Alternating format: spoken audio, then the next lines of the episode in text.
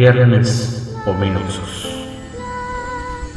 La oscuridad que cubre la literatura.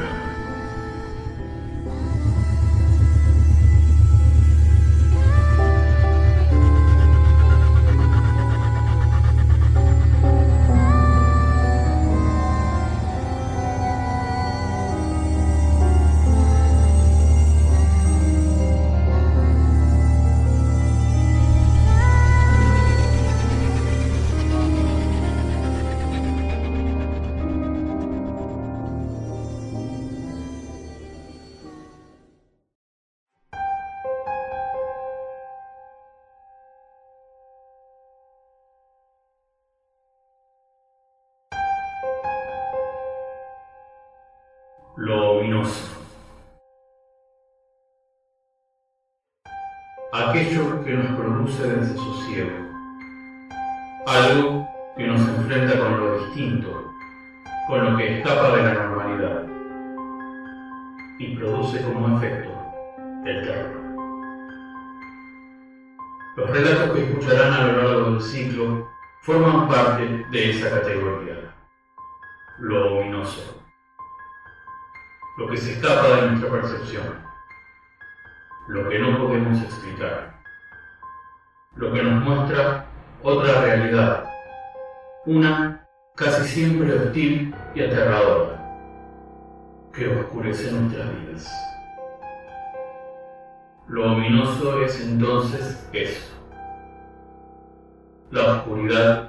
en la. Hola, soy Fernando Villaseñor Ulloa de Guadalajara, México, bibliotecario, actor teatral y narrador oral. Llegué por primera vez a esta hermosa antología de lo ominoso en el año de 2015, gracias a una convocatoria que conocí en el año de 2014 y que mi cuento fue seleccionado para aparecer entre sus páginas. Para esta nueva edición tuve la fortuna de que me invitaran a participar de nueva cuenta y gracias eh, a la invitación de Vanessa estoy aquí de nueva cuenta compartiendo estas hermosas páginas junto con otro montón nuevo de autores muy talentosos a los cuales he leído con mucha pasión. Me gusta mucho el concepto de rendirle a través de las letras un homenaje a Lovecraft ya que para mí es un autor imprescindible cuando se habla del género del terror, debido a que con él el terror adquiere dimensiones diferentes, ya que va más allá de lo que normalmente nosotros entendemos como parte de ese género, al mezclar situaciones como la fantasía o incluso hasta la ciencia ficción. Un maestro del género imprescindible.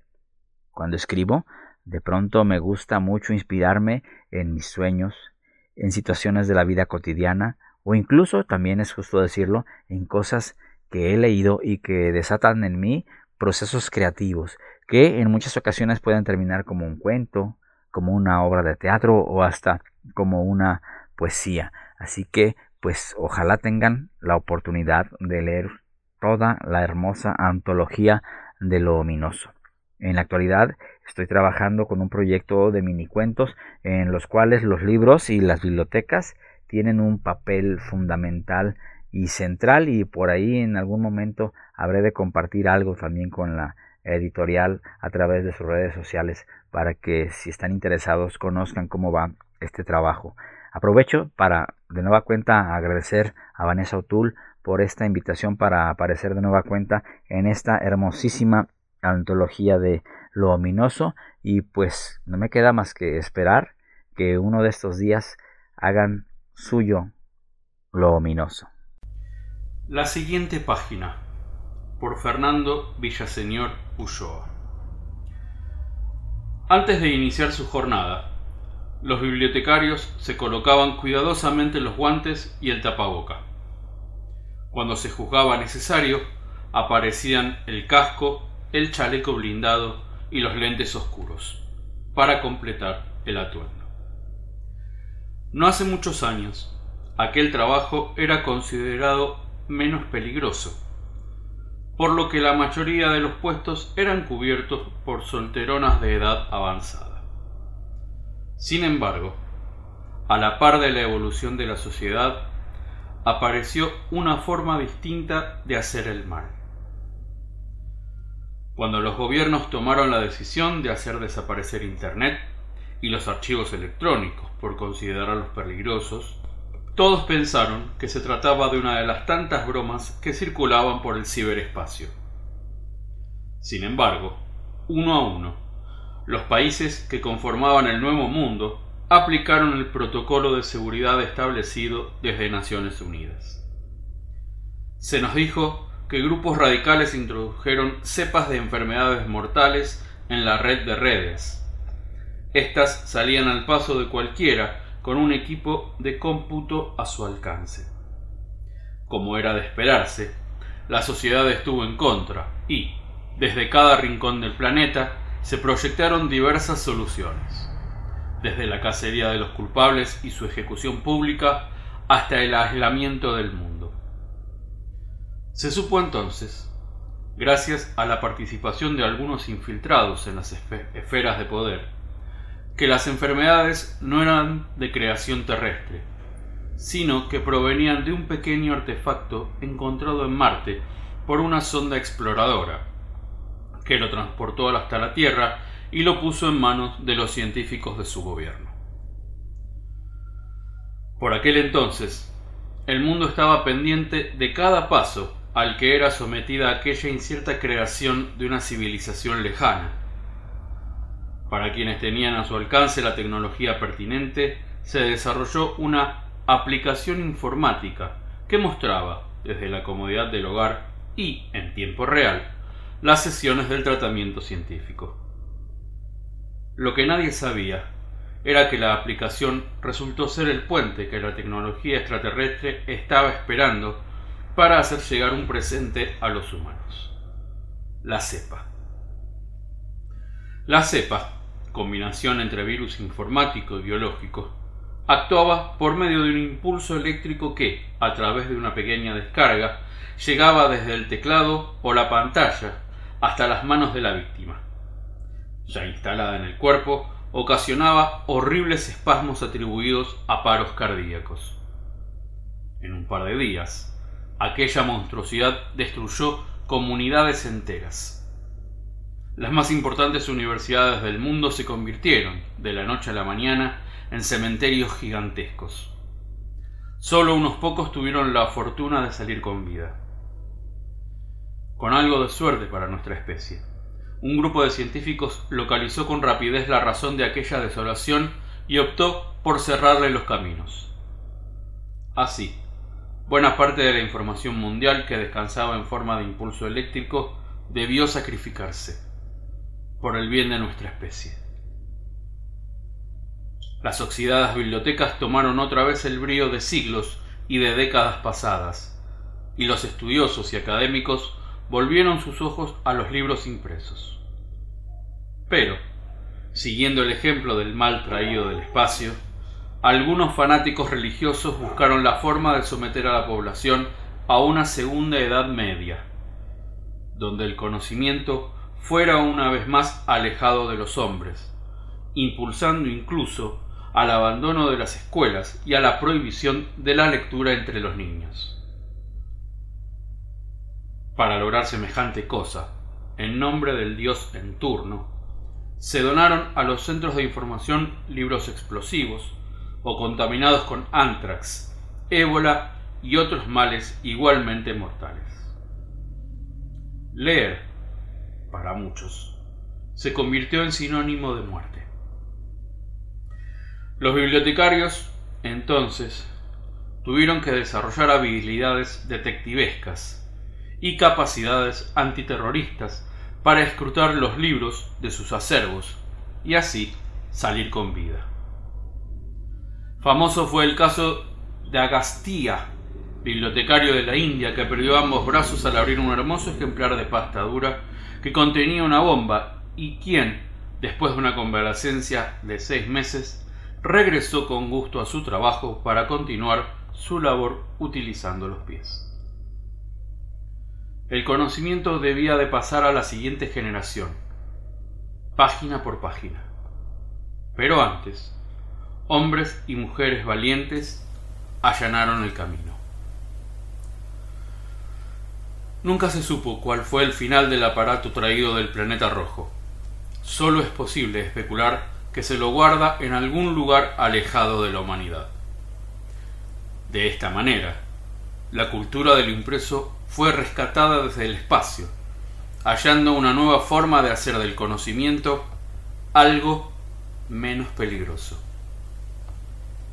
En el presente libro hemos recopilado distintos testimonios rescatados por nosotros, los bibliotecarios, y que anuncian, sin quererlo, el principio del fin. Pero antes de comenzar la lectura, les sugiero colocarse cuidadosamente los guantes, el tapaboca, el casco, el chaleco blindado y los lentes oscuros, por si acaso.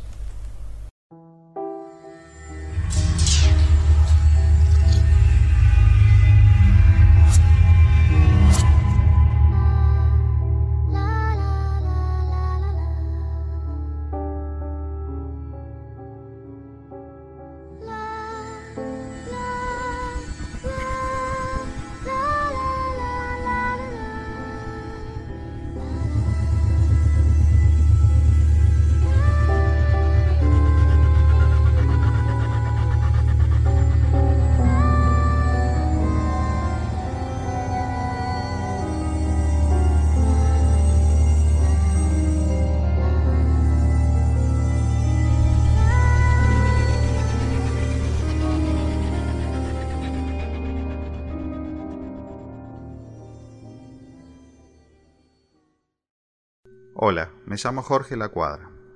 Soy escritor, santafesino, nacido en 1971 y radicado actualmente en Córdoba, capital. Poeta y narrador con innumerables publicaciones. Formo parte de diversos grupos literarios, talleres y soy miembro activo de la SADE. He participado en diversas antologías y en revistas literarias, tanto nacionales como extranjeras Aparte de tres poemarios propios, llevo editado cuatro libros con el grupo literario santafesino, La conspiración de los fuleros. Llego así a esta antología de lo ominoso por una invitación de la editorial Telema, profundamente interesado en la temática propuesta por su convocatoria. Como lector asiduo desde mi juventud del horror psicológico de Edgar Poe, he amado hasta el hartazgo el pavor cósmico de Howard Lovecraft.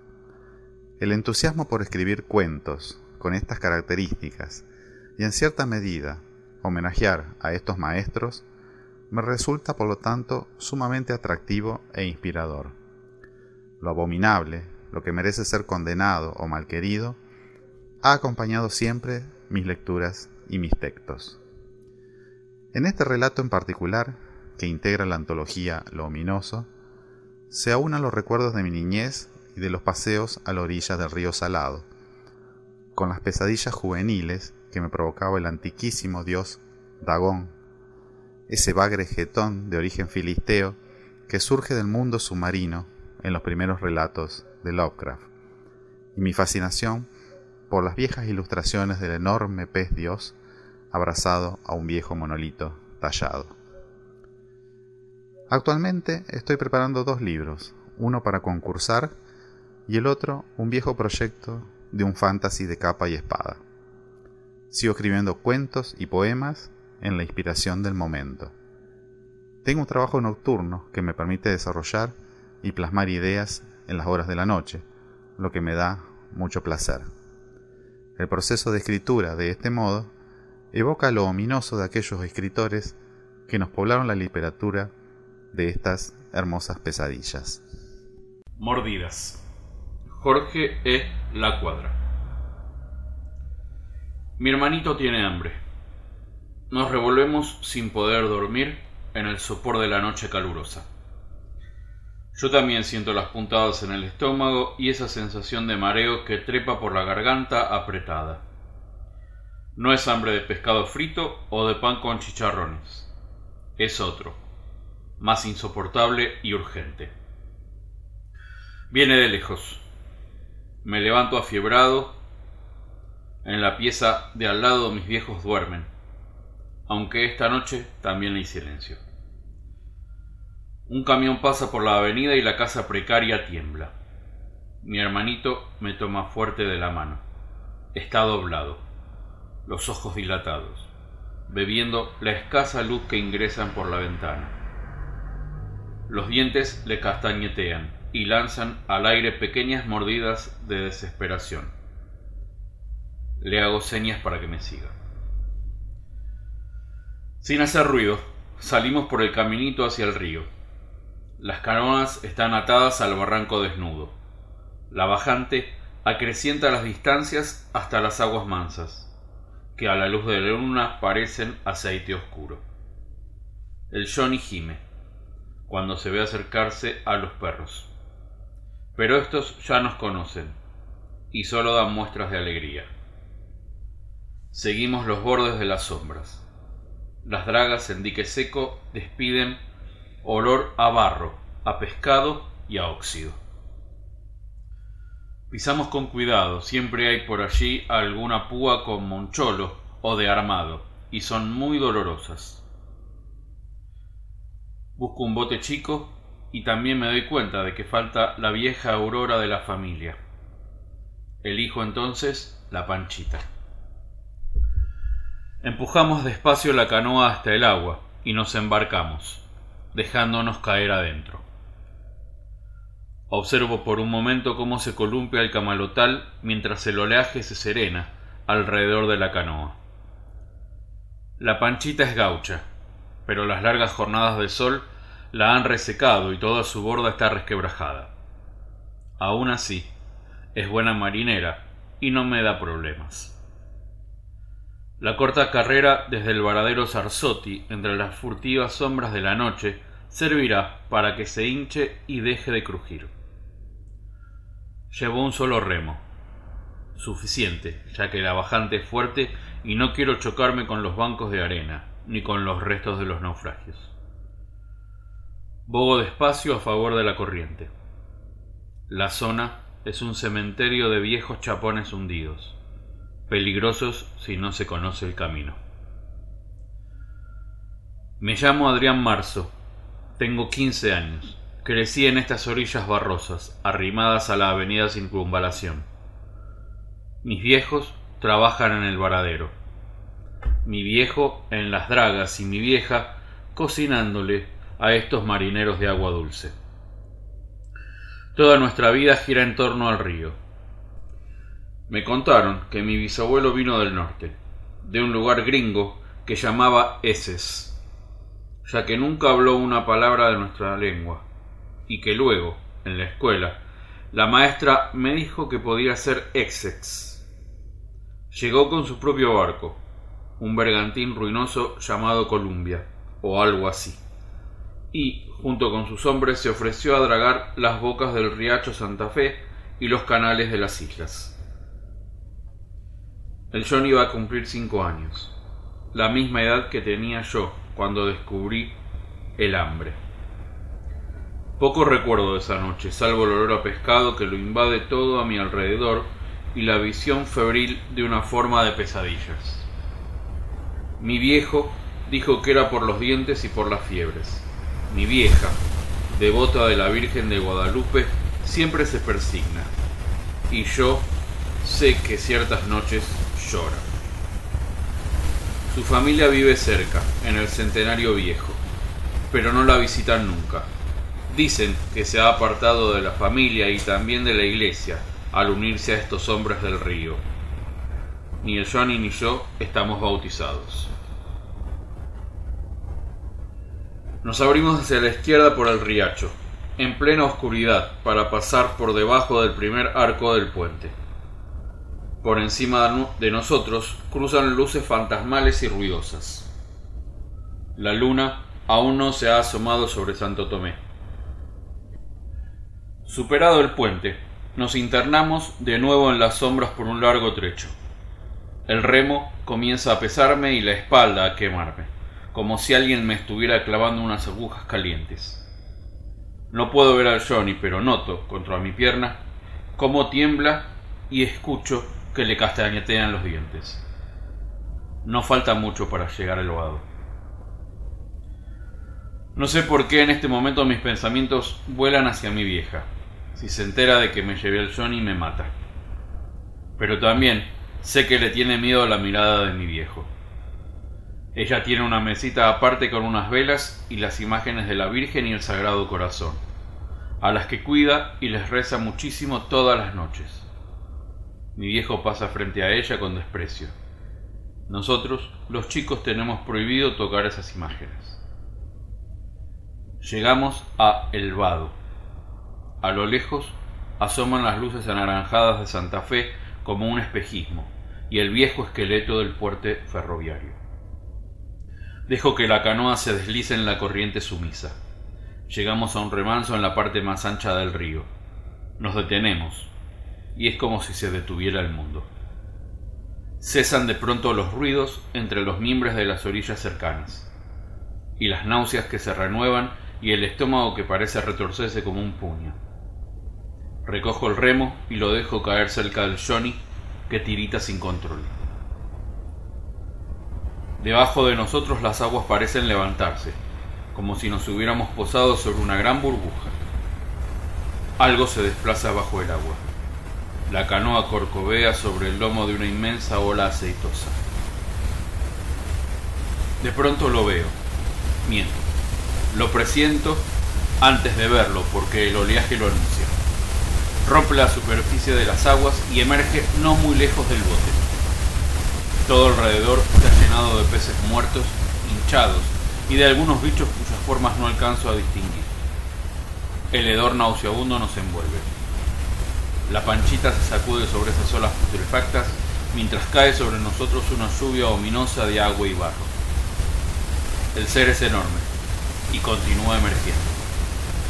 Alcanzo a ver una cabeza imposible, como la de un gran bagre bigotudo, con los ojos saltones, y los labios muy gruesos. El cuello robusto y lustroso se funde con el cuerpo y distingue unos brazos poderosos con la piel oscura, llena de escamas. Mira a su alrededor y nos ve, o parece vernos. Seguramente solo alcanza a olfatearnos. Balancea la cabeza y comienza un cántico acompasado de gritos agudos y gorgoteos. Terminado el cántico, retorna a las profundidades en medio de un sonoro y manso chapoteo. Vuelvo a sentir el hambre. Veo a los otros. No estamos solos. Cuatro o cinco canoas se mecen sobre el oleaje en el recodo de El Vado. Miles de peces muertos nos rodean. A lo lejos parpadean las luces de la ciudad de Santo Tomé. Nos miramos con los ojos brillantes en la bruma entre el negro camarotal. El Johnny entiende. Saca la mano por la borda y agarra un pez del montón. Lo sigo. Mordemos con fuerza los espinazos de los sábalos. Esta carne dulce y barrosa a la que nos hemos acostumbrado también es un don. El Dios no nos ha olvidado. En la cercanía reconozco la silueta de mi viejo acodado sobre la aurora, entre las mordidas y los gruñidos de satisfacción. La luna asoma sobre el puente carretero y nos regala su rostro ancestral.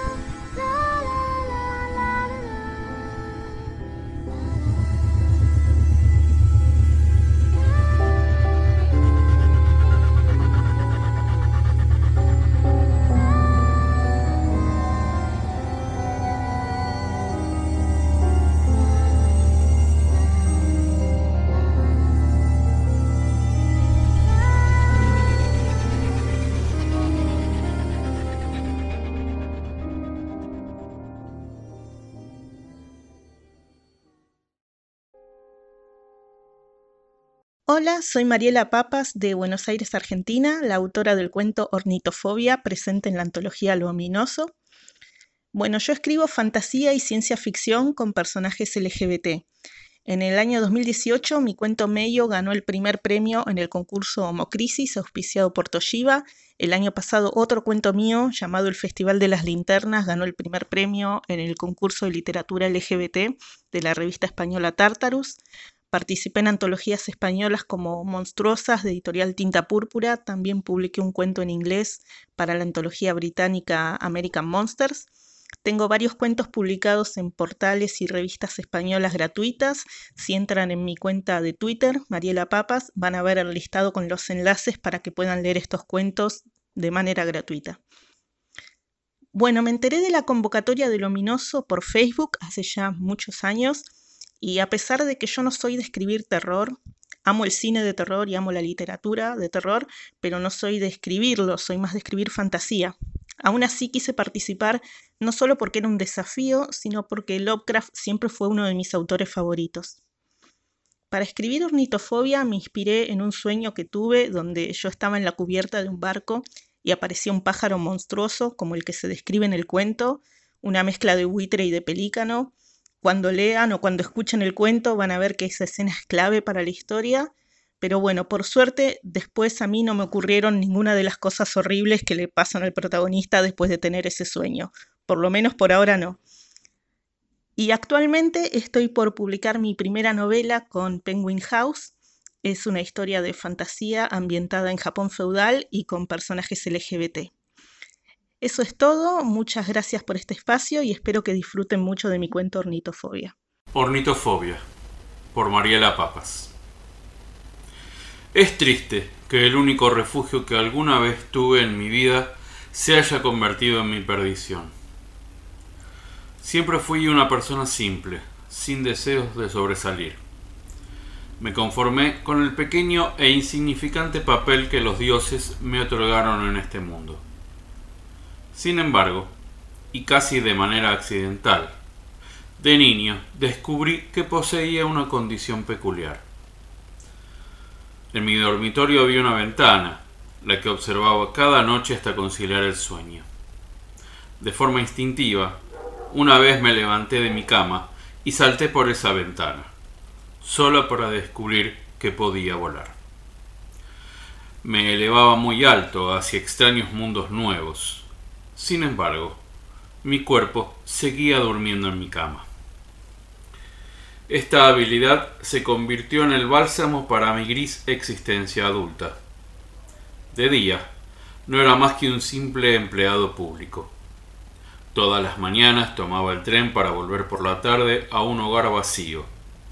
Mi vida carecía de esa ilusión de significado que la familia o amigos proveían. Aún así, la fuente de mi felicidad no se agotaba nunca pues era ajena al universo que conocemos. Por las noches, mi cuerpo físico yacía en mi cama, con placidez, mientras yo vagaba por mundos inhóspitos por la limitada mente humana. Allí era el capitán de mi barco, y, a bordo, exploraba reinos donde la geometría humana perdía todo sentido. La gravedad no era más que un chiste en algunos lares. Inmensas estructuras de cristal luminoso se imponían sobre mi vista ante el eterno y oscuro cielo nocturno. Otro mundo completamente construido a base de roca y de arena, con extrañas inscripciones en un lenguaje sin sentido, y el espumoso mar eternamente inquieto y rugiente, invitándome a descubrir nuevas tierras hasta que apareció él. Estaba en la cubierta, contemplando el mar como a un amante, cuando eso vino volando y se posó en la baranda. Era un pájaro monstruoso, sin palabras capaces de contener todo su horrendo ser en ellas. Su cuerpo era mezcla de pelícano y de buitre, sus plumas con el mismo color carmesí de un cadáver sin piel, su pico alargado y retorcido en una expresión burlona. Lo peor era su mirada, encarnada y cruel.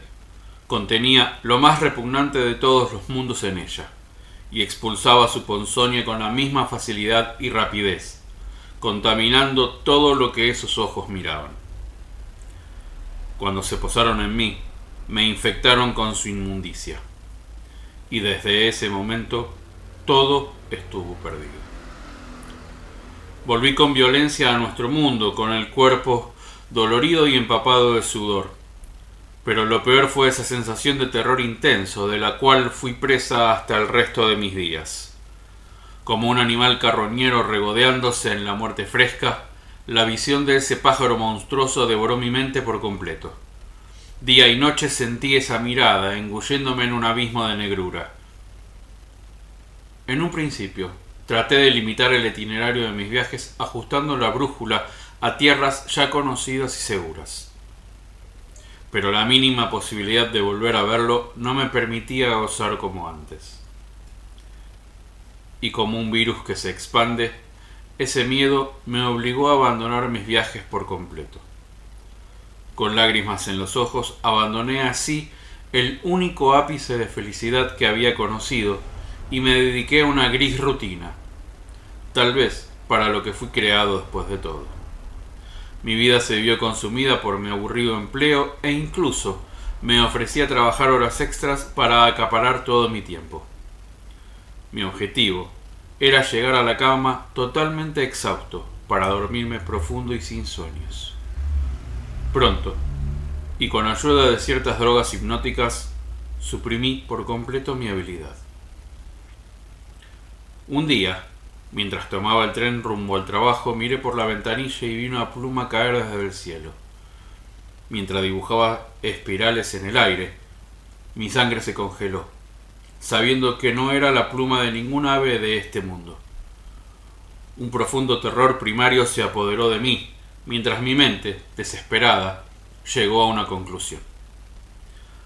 Así como yo pude atravesar el portal a su mundo, con la misma facilidad, el pájaro monstruoso atravesó el portal al mío.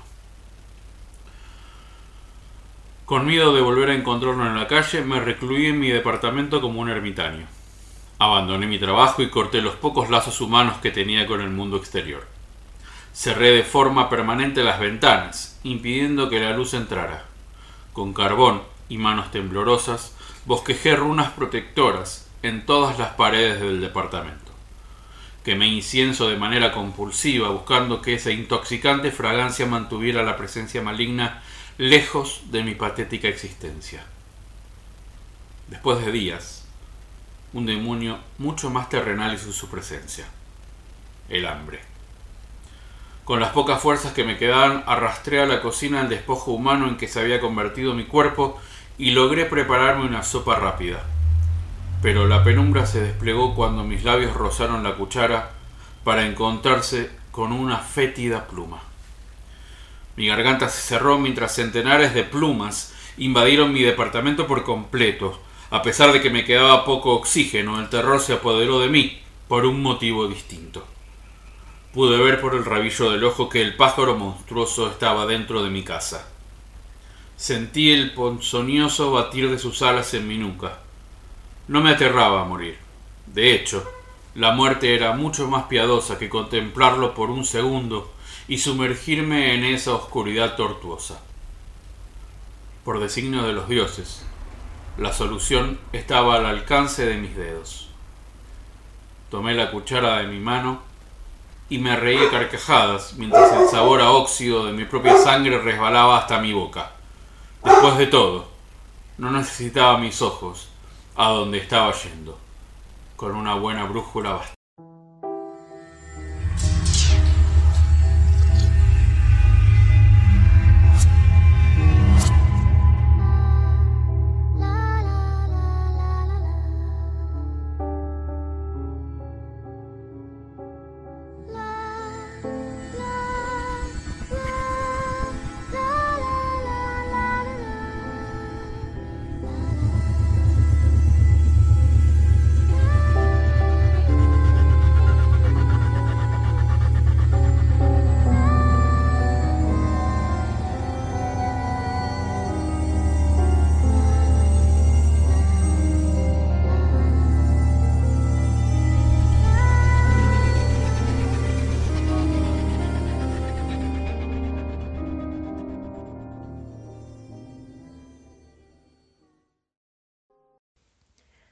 Hola, soy Milagro Sánchez Girard, tengo 24 años y soy de Argentina, de San Pedro, Buenos Aires, puntualmente. En la actualidad vivo en la ciudad de San Luis. Acá estuve estudiando periodismo, también tomé formaciones sobre distintas terapias alternativas o complementarias, como les quieran llamar. Son todas esas cosas como raras, esotéricas, eh, tarot, registros akáshicos y otro montón de cosas más, que es a lo que me dedico. A la antología llegué por un amigo. Me pasó las bases del concurso con dos semanas de anticipación y me re dejé estar, pero mal. No se me ocurría una historia que fuera realmente ominosa. Si bien tenía en claro la estructura que la trama tenía que tener para ser del estilo Lovecraftiano, me faltaba la historia.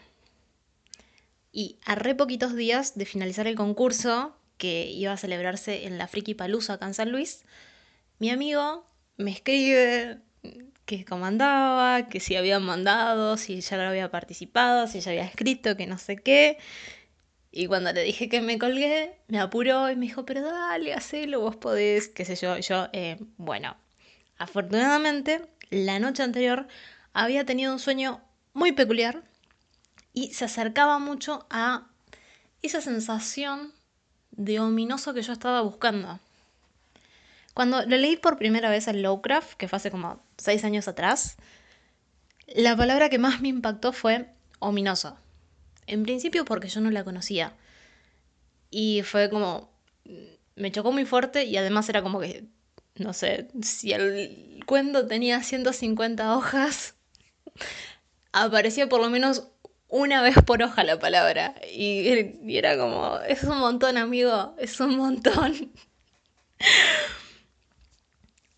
Y más allá de eso fue como, bueno, a medida que me fui internalizando en, en la bibliografía de Lovecraft, encontrarme con esta palabra, y no solo la palabra, sino el concepto de ese horror que es tan profundo, que no solo te cala los huesos, sino que llega un punto donde quiebra la psiquis y ya no hay vuelta atrás porque es un horror inimaginable que además generalmente lo viven solo los protagonistas de las historias y a veces un poco los allegados y nada más. Entonces, cuando me fui haciendo como más carne este concepto de horror, me di cuenta que en realidad era algo, eran sensaciones que yo tenía de una manera mucho más suave, en una época que tuve sueños que podrían considerarse más bien pesadillas, que eran muy turbios, eh, perturbadores, raros, a veces violentos, y en definitiva eran ominosos. Mucho más útiles por ahí que el nivel de ominosidad que manejaba Lovecraft pero no estaban tan buenos esos sueños. Y por ahí había como cierta similitud. Entonces, cuando me llegó este sueño, ya está. Tenía tenía la historia. Era genial. Tenía que adaptar algunas cosas para que pudiera enfocar y que pudiera encuadrarlo en lo que estaban pidiendo las bases del concurso pero había algo más que estaban pidiendo y que fue todo un desafío, que fue hacerlo corto, hacer una historia breve en homenaje a Lovecraft. Yo dije, ¿cómo hago esto? Por Dios, ¿en dónde me metí? Porque no me puedo imaginar a Lovecraft, no sé, siendo acotado con sus descripciones. Se me hace como imposible. Sin embargo, lo logré hice un primer borrador, se lo mandé a mi amigo, él me hizo unas sugerencias. Yo me resistí un poco, pero dije, no, tiene razón. Y aparte, bueno, es para el concurso, así que hice los cambios. Lo mandé el día antes de que finalizara, de que se cerrara la inscripción. Y a partir de ahí me empecé a convencer de alguna manera, no diciéndomelo, a veces sí, pero era esto de convencerme de que yo ya estaba dentro de la ontología, de que ese cuento iba a llegar a muchas personas, de que esa historia iba a llegar a muchas personas. Y así fue. fue un día como muy atípico porque estaba re lindo, fue en verano, el Friki Palusa. Fue en verano, el día estaba re lindo y acá en San Luis pasa mucho que el clima cambia en 10 minutos y así como estaba re lindo, se largó a llover, el evento no estaba preparado para lluvia, así que en el medio de todo eso a reacomodar todo para que el evento pudiera seguir. Así que mi amigo me hizo el aguante, estuvo ahí hasta las últimas. Y cuando vinieron y me dijeron, Milagros, ¿sos vos? Sí, vení, vení, ganaste. Vení, así vas, te presentás, recibís el, eh, premio, ves a, las chicas de la editorial. Y yo era como, ¡ay, sí! Yo sabía, sí.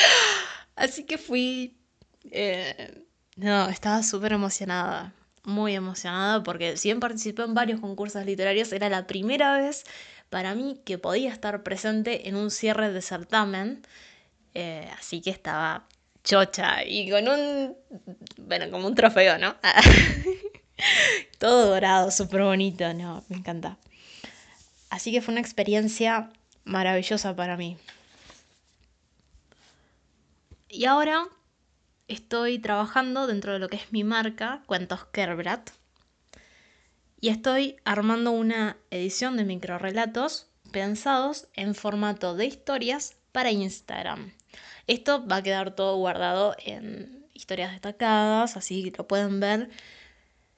Y es como yo vengo así como en esto de, de lo que me ocupa, que serían las terapias alternativas como terapeuta, entre comillas, facilitadora, eh, no puedo simplemente dejarme estar y funcionar en automático.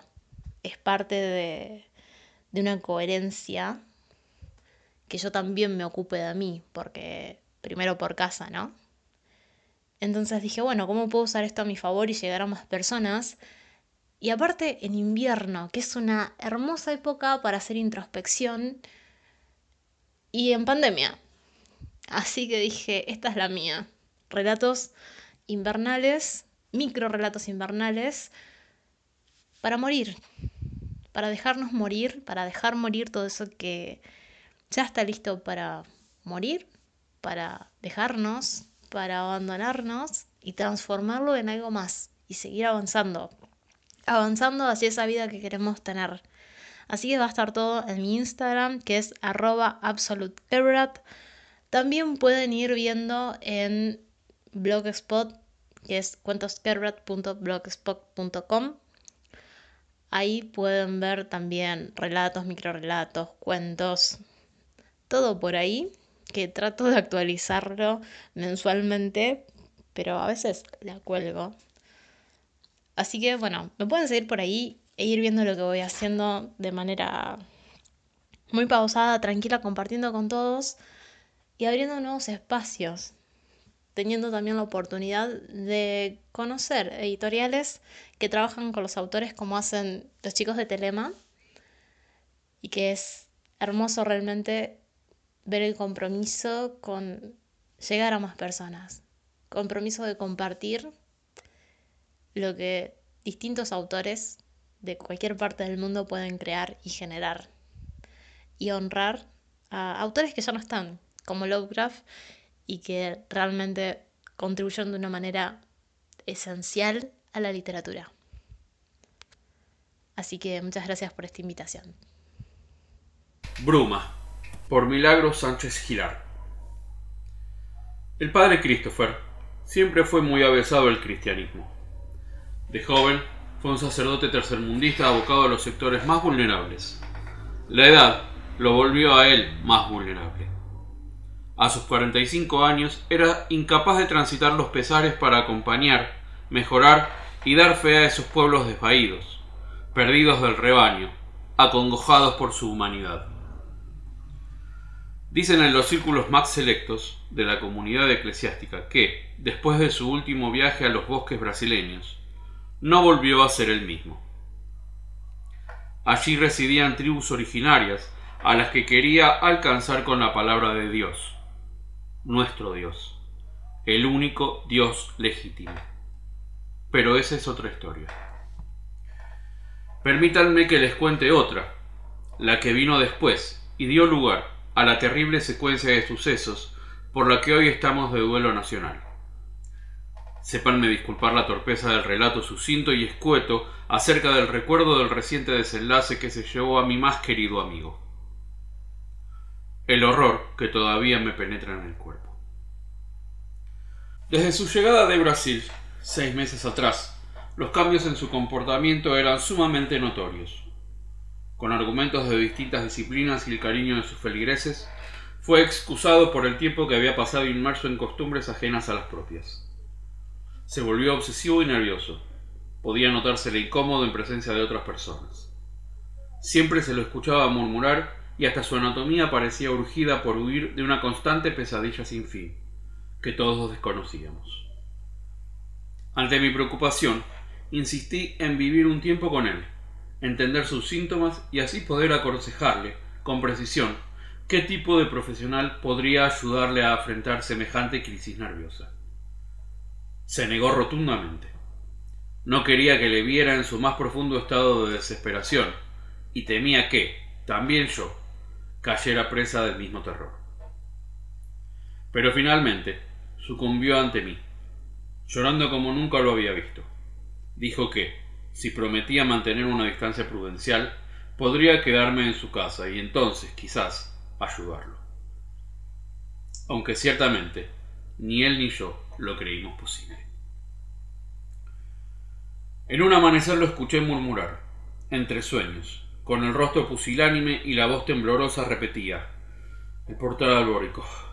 Dios, Dios ominoso. Mi preocupación llegó a su apogeo cuando gritó estremeciéndose No, eso no. Por favor, Dios, eso no. Podría jurar que los matices de su piel lechosa dejaron entrever una oscuridad penetrante jamás vista. Quise despertarlo y así erradicar la pesadilla, pero antes de siquiera poder acercarme, su mano se aferró a mi abrazo y apretó con fuerza, como una garra. Creyendo, con desesperación, que iba a colarse en mí esa negrura, el horror tangible y agónico me paralizó. No sé cómo llegar a cama. Creo que yo también empecé a comportarme de manera extraña. Tras ese suceso, decidí que necesitaba estar más atento y comprometido con la observación. Ha sido un enorme error no actuar en cuanto me liberé. Cómo lo lamento hoy. Aquel domingo, el grupo juvenil de feligreses llegó a la iglesia local para preparar el banquete. Sería una ocasión especial para agradecerle al padre Christopher por sus buenas enseñanzas y para ayudarlo a recuperarse de sus malestares emocionales con la fe de Dios. El padre aguardaba entre el tumulto con una sonrisa congelada, distante y siniestra, ajena a sus facciones cotidianas. La tensión entre los presentes crecía y crecía. La pequeña Teresa O'Hara, a quien el padre Christopher apadrinaba, corrió hacia él, pero se detuvo a unos metros. Lo miraba sin reconocerlo. Cortando las distancias, el sacerdote le dio un regalo, como solía hacerlo, y ella lo recibió, temerosa. Era una bonita y pequeña caja ovalada, forrada en seda blanca. En la tapa, varias perlas delineaban el contorno. Los ojos de Teresa brillaron. Todos observamos, expectantes, la actitud entre dubitativa y temerosa de la niña. Entonces abrió la caja, y una espesa bruma negra se deslizó desde el interior. Christopher instó que la niña quitara la tapa por completo. La bruma se extendió aún más, y quienes fueron tocados por esta cayeron de rodillas, con los ojos ennegrecidos y con el rostro derritiéndose en un líquido negro, espeso. Ominoso, Dios ominoso, este es el pago, la ofrenda del pueblo tequi. Christopher bramó una carcajada desgarradora. Horrorizado, echa a correr. Temí al observar, en un último vistazo, cómo Christopher se fundía y se convertía en esa misma bruma negra que no descansaría hasta derretirme también a mí.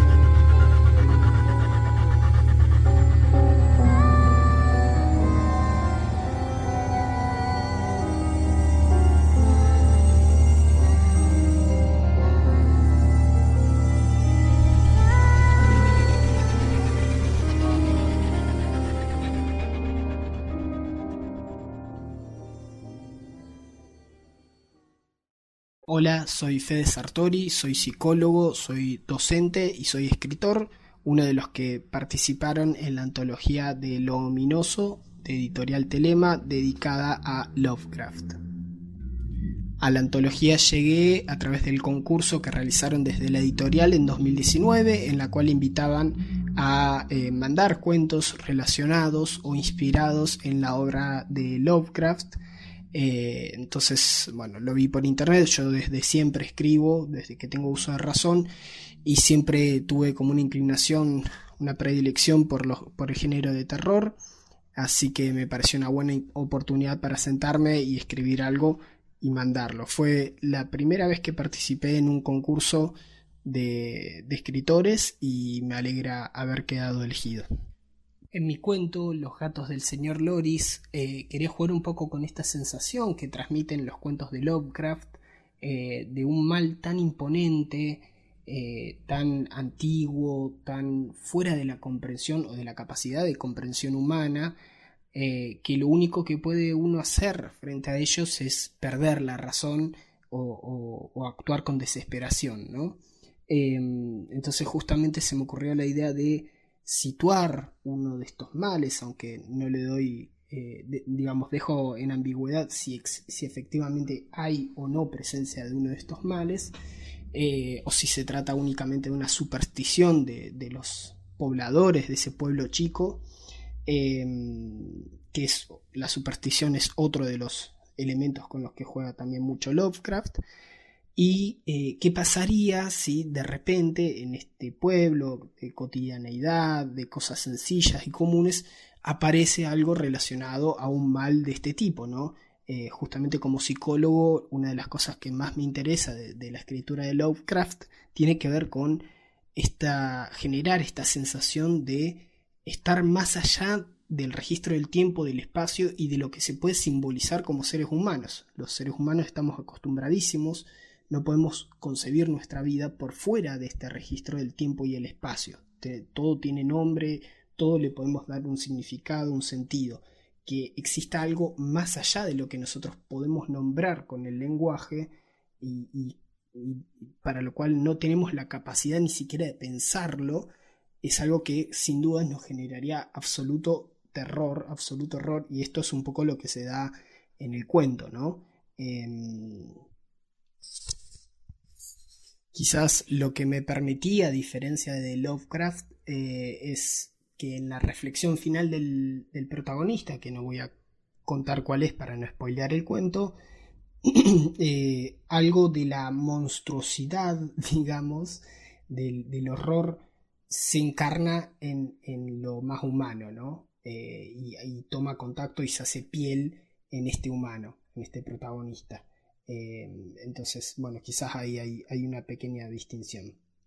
Por otra parte, me permití también, además del cuento en sí, que, está pretendido como un homenaje a su obra, jugar un poco y esconder el nombre de Lovecraft en las calles donde está eh, el escenario donde transcurre el cuento, ¿no? Y donde se aloja el horror. Eh, las calles son Amador y Artesanos, que justamente es un juego, una disección del nombre Lovecraft. Love eh, en inglés es amor, craft es, puede tomarse como artesanía, entonces amador y artesanos era como la, forma indirecta de, poner el nombre de Lovecraft ahí. Actualmente estoy trabajando en mi propio libro de cuentos de terror, que ya tiene título semi confirmado, se va a llamar Todos los muertos que nos cayeron del cielo. Es un terror distinto, más urbano, más cotidiano, más en la línea de Mariana Enríquez o de Horacio Quiroga, eh, y recopila hasta ahora ocho cuentos de mi autoría, quizás se sumen algunos más. Em, y esos cuentos, junto a otros de otros autores internacionales y nacionales, los estoy leyendo todos los viernes en mi Instagram, en vivo, en un segmento de cata de vinos y lectura de cuentos de terror que se llama Y vino el terror. Así que cualquier cosa pueden buscarlos ahí. Eh, mi Instagram es fedesartori.story como historia en inglés, teller como contador, T-E-L-L-E-R. Bueno, les agradezco por la posibilidad y les mando un saludo grande. Los gatos del señor Loris, por Federico Sartori. Sabía de la existencia de aquella casa porque había pasado enfrente de ella algunas veces, cuando el trabajo me requería visitar la zona. Siempre me había parecido que estaba abandonada. No, no abandonada, muerta.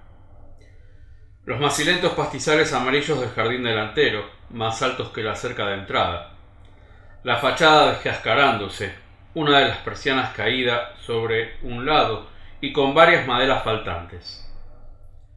Era como si la casa fuera un cuerpo en proceso de descomposición, y nada hacía sospechar que hubiera albergado vida alguna vez, menos aún que alguien viviera allí en ese momento. Que fuera la única casa de la manzana, ubicada sobre un terreno baldío, no hacía más que acentuar el sentimiento. Por eso, me sorprendí cuando los vecinos se reunieron en la comisaría para reclamar a viva voz que interviniéramos de alguna manera urgente. Va a derrumbarse en cualquier momento y alguien puede salir herido, reclamaba uno. Pero lo cierto es que nadie se acercaba por allí desde hacía un tiempo, ni siquiera algún rebelde adolescente. Es un caldo de cultivo para vaya uno a saber qué enfermedades, se quejaba otro, conocido hipocondríaco y habitué del centro de salud local. El viejo Loris debe estar muerto desde hace mucho allí adentro, señaló el abogado y agente inmobiliario Verdin, trazando planes mentalmente de cómo apoderarse de aquella esquina y convertirla en un local rentable. Lo peor de todo son los gatos, señaló alguien desde atrás, y un murmullo unánime de asentimiento y de pesadumbre recorrió la pequeña sala como una ráfaga helada. Miré con incredulidad los determinados rostros de esas personas, cubiertos por una pesada sombra, y supe que no cesarían hasta que se hiciera algo al respecto. Gatos, atiné a responder mientras fingía garabatear algo en mi anotador aún sin dar crédito a lo que estaba escuchando. Pero era año electoral, y las órdenes de arriba eran complacer a los vecinos en todo lo que fuera necesario para favorecer la imagen de la gestión. Por lo que, luego de tomar nota de los reclamos, una pequeña patrulla, entre la que por desgracia me incluía, se dirigió a la apartada casilla de la esquina de Amador y Artesanos. El clima estaba pesado, enrarecido. Se intuía una tormenta que no terminaba de llegar, aunque la lluvia y hasta las chipas de los rayos ya recorrieran el mismo aire que respirábamos. Como ningún juez nos hubiera otorgado una orden para ingresar al domicilio por causa de unos gatos, las indicaciones eran simplemente golpear la puerta, hablar con el dueño, si lo hubiera, y volver a los otros problemas, francamente más importantes que debíamos resolver. Todo cambió a unos 80 metros antes de llegar. Un sonido exasperante y sostenido golpeó nuestros oídos a la distancia y fue creciendo en intensidad a medida que nos acercábamos. Había no menos de 50 gatos aullando desde el interior de la casa, cada uno con las tonalidades de su propia voz, pero todos unidos en una misma frecuencia infernal que crispaba los nervios e inundaba el aire que nos rodeaba, volviéndose casi palpable.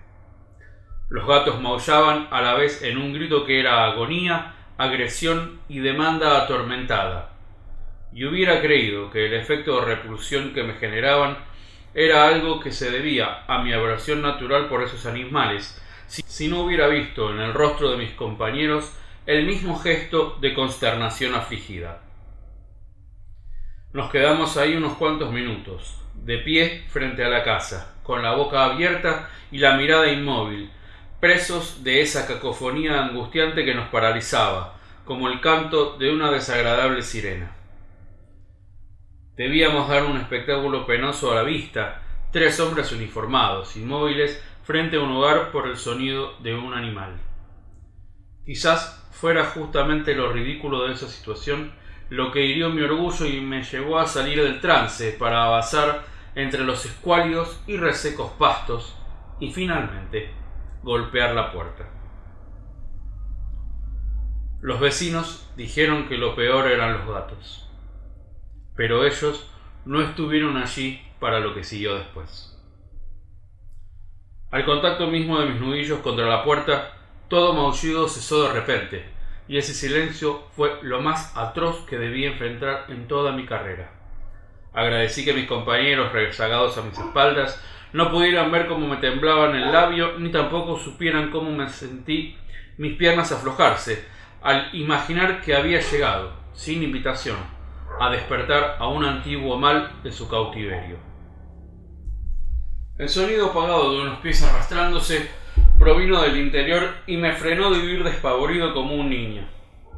Alguien abrió la puerta, pero lo primero que nos recibió fue el olor un hedor profundo a animal y a encierro, como si hubiéramos ingresado a la cueva de alguna arcaica bestia. Atrás vino el señor Loris, que parecía vacío, un poco más que piel y huesos.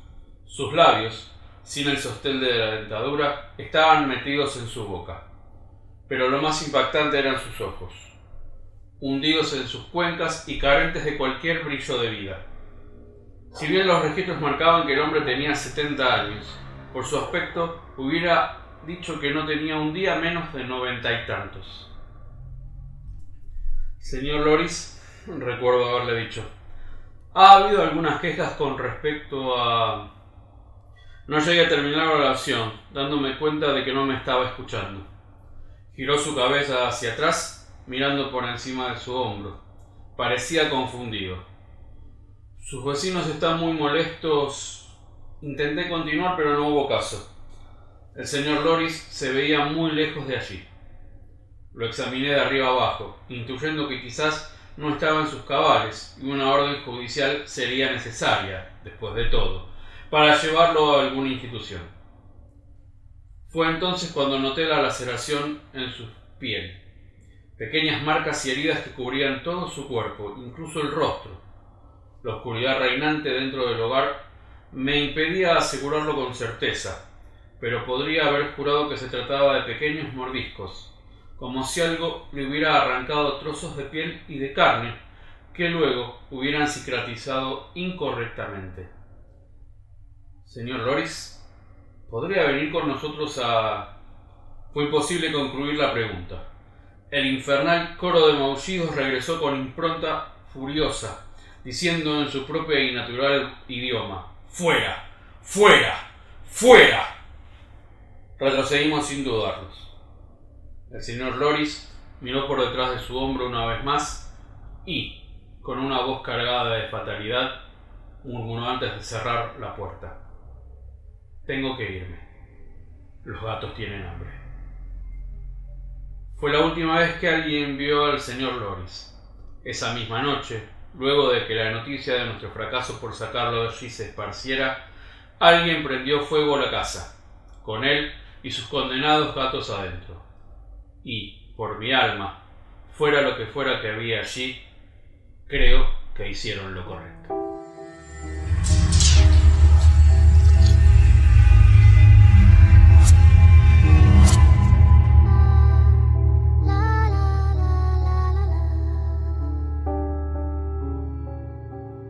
Viernes ominosos. La oscuridad que cubre la literatura.